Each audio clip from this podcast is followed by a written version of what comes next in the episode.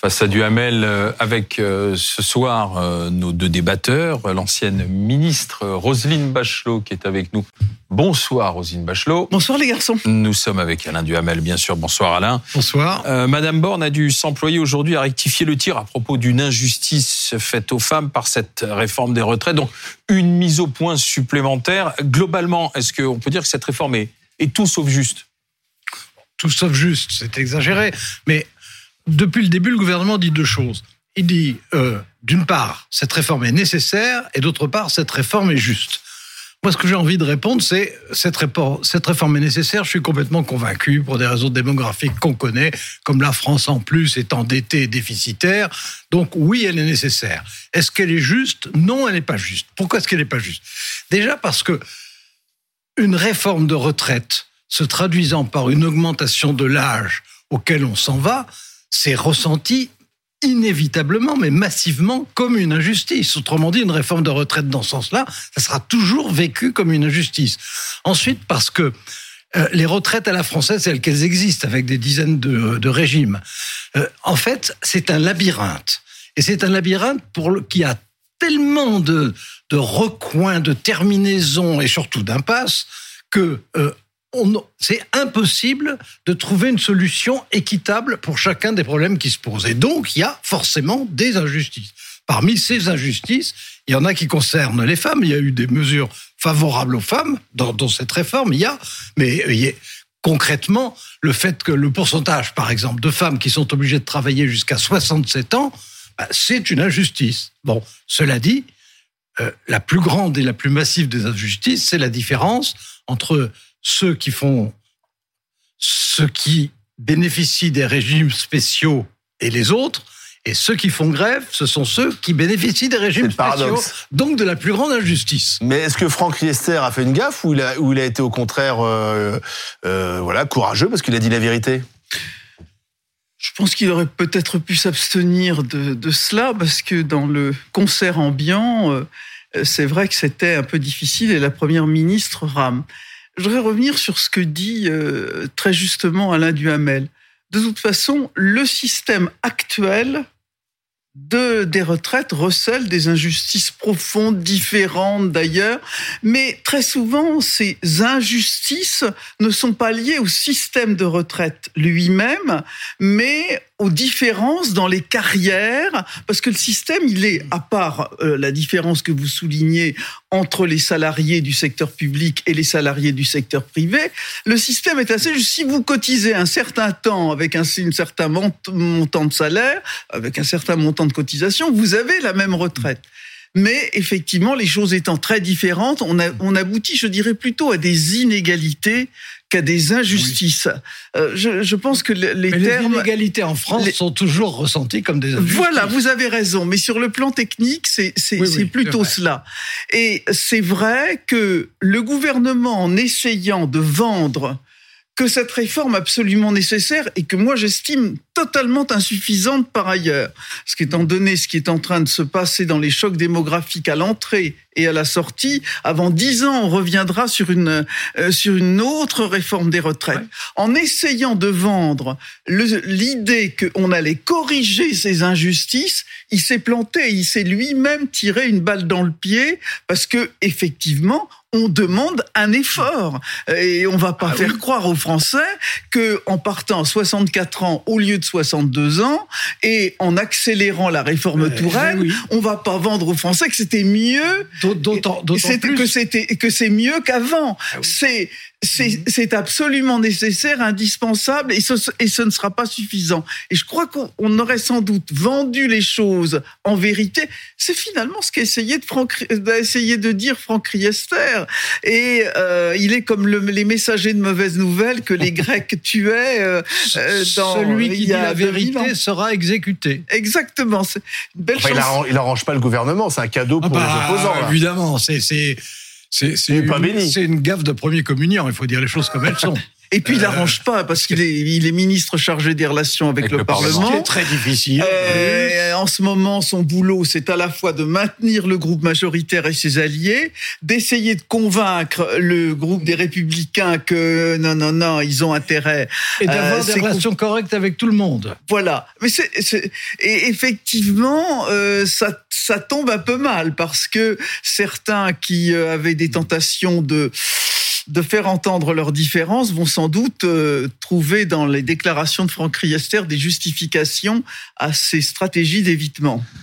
Mais euh, à force de dire sur tous les plateaux, euh, c'est ce que disent les députés de la majorité et les ministres, cette réforme est améliorable. Ça laisse entendre, donc aujourd'hui, elle n'est pas complètement juste. C'est là aussi qui est assez contradictoire. Oui, mais on nous vend une réforme juste, mais on nous dit qu'en même temps, elle est très améliorable. Oui, et à l'instant, euh, oui, le député. Midi nous disait, oui, il y a des choses à changer. Mais bon, euh, il faut quand même que le Parlement serve à quelque chose. Bon, il va y avoir une discussion parlementaire. Elle sera d'ailleurs sûrement ressentie comme trop resserrée, trop courte, trop frustrante. Mais les parlementaires, et en particulier ceux par exemple de la commission des affaires sociales en l'occurrence, ils, auront leurs idées et ils auront leurs améliorations en tête ou euh, ils dénonceront des injustices spécifiques. Sauf qu'une amélioration, c'est euh, quelques milliards supplémentaires. Mais hein, non, mais c'est- La- la- la- une, sais. une- une inégalité frappante qui est celle des 44 ans, hein, qui est Mmh. 43 ans ou 44 ans, c'est 1,8 Voilà. milliard de remettre Et tout voilà. à 43 ans de cotisation. Hein. Oui, oui, non, mais Et, Alors, le but est de faire des et économies. Bruno Le Maire, on sent bien qu'il est avec son escopette à, à Non, mais regarder tout et ça. c'est- ce qui va être difficile là dans les semaines qui viennent. Enfin, à partir un de- exercice délicat. Bon, euh, la commission se réunit à partir de lundi prochain et séance publique en- la- le lundi suivant. Dans toute la période qui commence, évidemment, il y aura les adversaires qui feront tout pour expliquer à quel point c'est horrible et que c'est un scandale social, que c'est une régression, etc. Et, mais, mais ceux qui sont dans la majorité alliés ou décidés à considérer que de toute façon il faut faire une réforme, même si c'est pas celle qu'ils adorent, ils, ils vont évidemment faire preuve de beaucoup d'ingéniosité pour dire voilà comment on peut améliorer ceci, Oui, mais- améliorer cela. Et, et la, la- la difficulté pour le gouvernement, c'est comment accepter assez de, de petits accommodements spécifiques pour euh, que le- le- euh, l'ensemble des parlementaires ne soient pas vent debout et en même temps euh, continuer à, à tenir sa, Alain, sa limite ce qui financière. va arriver, Réponse c'est impossible. c'est qu'on va faire une réforme en peau de lapin. Ah bon? Donc à minima. Euh, qu'on va écheniller tout ça parce qu'il va falloir donner des, des gages aux uns et aux autres, et on aura mécontenté tout le monde. C'est-à-dire mécontenter Oui. ceux qui pensent des que c'est une mauvaise réforme Oui. parce qu'on ne les séduira pas, euh, et on va mécontenter ceux qui pensent, comme moi, que cette réforme n'est pas Il suffisante. qu'il fallait être à 65 ans, et, voilà. et moi qui suis encore plus radical, je, je pense que moi je Vous êtes je- radical, je, le dis tout le temps. De plus en plus. hein. De Oui, plus en plus. Je, je le dis tout le temps, la, la bonne réforme qui était vraiment équitable 2017. et qui était en plus intelligente, c'était la réforme à point. Oui, C'est-à-dire, oui, mais ce qu'on en, alors Et tout le monde commence à le dire Et- et maintenant, non, alors qu'à l'époque, elle était très critiquée, non, mais à l'époque, c'est ce que j'allais, c'est ce Ouais. que j'allais ajouter. Le seul syndicat que ça intéressait, c'était la CFDT, CFDT. ouais. Et tous les autres étaient déjà contre. Autrement dit, c'est la deuxième réforme de retraite qu'ils sont en train de combattre avec le même président. Bon, c'est il y, a- Mais y a- Alain, il y a quelque euh, chose qui marche ce, pas. Ce quand même. système qui est actuellement présenté comme le système actuel, Oui. mirifique, Oui. extraordinaire, auquel tout le monde doit se rallier, n'a pas arrêté d'être critiqué pendant les, euh, Et- et- et- et- et les années qui viennent de s'écouler. et, et- et d'être régulièrement modifié parce que ça ne marchait plus, que c'était plus adapté, etc. Non, mais euh, euh, je veux dire, il y a à la fois la multiplicité des situations individuelles qu'il est impossible de rendre totalement cohérentes. C'est, impossible. impossible. Bon, et puis et puis il y a le poids global dans une situation économique donnée qui est de Mais- plus en plus difficile. Et derrière ça, euh, d'une phrase, hein, derrière ça, euh, les Français sont persuadés qu'ils sont l'objet d'une vraie injustice de plus dans leur tête, alors qu'au bout du compte, c'est quand même en France que l'âge de la retraite demeurera après, la, après cette réforme, si elle est votée, le plus bas et que les pensions françaises sont parmi les plus hautes. Mais prenons un exemple. L'exemple des années qu'on donne aux femmes pour euh, l'éducation des enfants, enfin quatre pour Oui. les naissances, quatre pour les éducations, l'éducation des enfants, c'est-à-dire deux ans de cotisation. c'est aussi un avantage parce que ça permettait aux femmes, une femme qui a par exemple trois enfants, elle a six années euh, de trimestres qui lui sont validés. Mais avec le report de la retraite de 62 à 64 ans, elle aura ses trimestres, mais elle ne pourra pas partir en retraite. Et là, il y a, vous avez ah raison, Alain, il y, a, il y a, des mécaniques euh, qui, euh, c'est comme s'il y avait des, des, engrenages qui ne marchaient pas les uns dans les autres et qui ne permettent pas à la machine de tourner. Et c'est ça qui est extrêmement compliqué dans une réforme des retraites comme celle-là. Et ce qui aurait été bien avec la réforme à points, c'est que par nature, elle, elle ne raisonne pas par régime, multiplicité des régimes. Vous avez raison. par situation et que c'est chacun qui décide. Mais bon, là, on va pas revenir. ils veulent aller. Oui, mais là, bon, la réforme à points a été enterrée. Euh, mais euh, j'entends quand même des députés comme Barbara Pompili qui ne veut pas voter celle-là, qui est membre de cette majorité, dire mais moi, je voterai si c'est 63 ans. Alors, est-ce que euh, Emmanuel Macron est passé de 65 à 64 ans Est-ce que on peut imaginer un passage finalement de 64 à 63 ans? Avoir mis tout le monde à la rue pour 63 ans, ça vaut même pas le Non, mais hein. Euh, là, il y a deux choses. D'une part, on sait très bien que dans une majorité et dans un gouvernement, ceux qui ont été écartés à un moment donné sont ensuite les critiques les plus acérées. C'est pas une nouveauté, ça. Hein ça a toujours été comme ça. Je suis sûr que Roselyne ne me dira pas le contraire. Disons qu'il recouvre une certaine liberté de parole. Voilà, c'est ça. Bon, il se venge. Hein, c'est comme ça. Et c'est comme Donc 63 ans, euh, non, et, on ne peut pas transiger à 63. 63 ans, c'est ça déjà, la question est de savoir si, dans l'absolu, de toute façon, c'est très mal vécu par les Français et inévitablement mal vécu. Mais euh, déjà, s'il y a une question à se poser, c'est est-ce que c'est suffisant?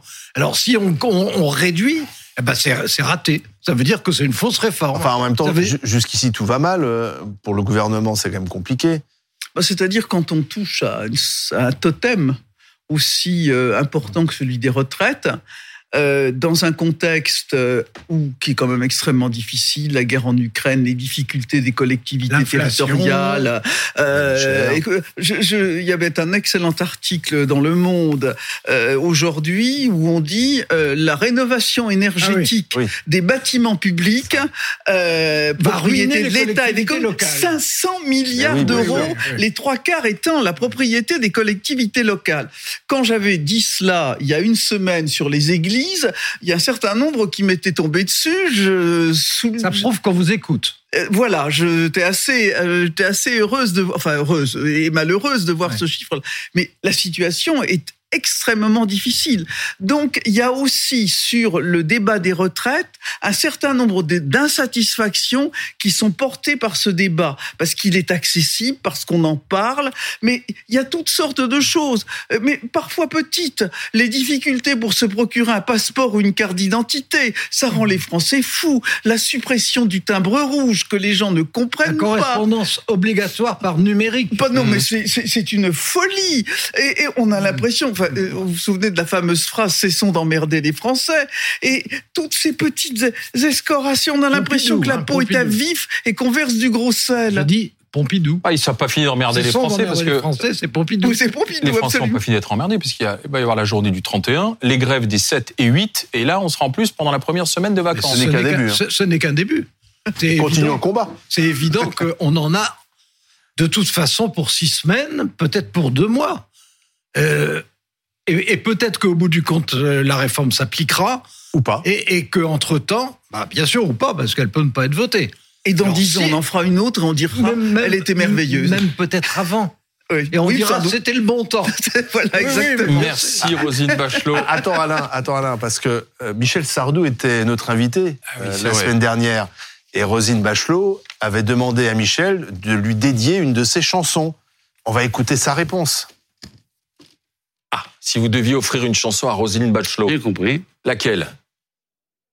Et pas elle a des cerises sur son chapeau, la vieille. Non, quand même pas. Non, c'est pas sympa. Quand même pas. Hein. Ah non. Ah la Marshall. Non, non. Elle est très bien, Marshall. Tu oui. Non, non. Elle est très bien. Non, non. Je dirais être une femme. Parce qu'elle elle a passé les, les, les, étapes, elle est devenue ministre. On peut critiquer toujours. Moi, j'ai trouvé plutôt bien. Euh, à la culture, elle a tombé malheureusement sur le Covid. Au moment du Covid, qu'est-ce que vous voulez qu'elle fasse Elle a fait ce qu'elle a pu avec ce qu'elle avait. Donc, donc, c'est une femme que j'aspecte beaucoup et que je lui dédicacerai sur une femme. Hum. Ça vous va? Ça me va très bien. Vous avez quand même euh, noté la vacherie de la Marshall Oui, Euh, non, bon. mais on est en compte. Merci Roselyne, merci euh, Alain Duhamel.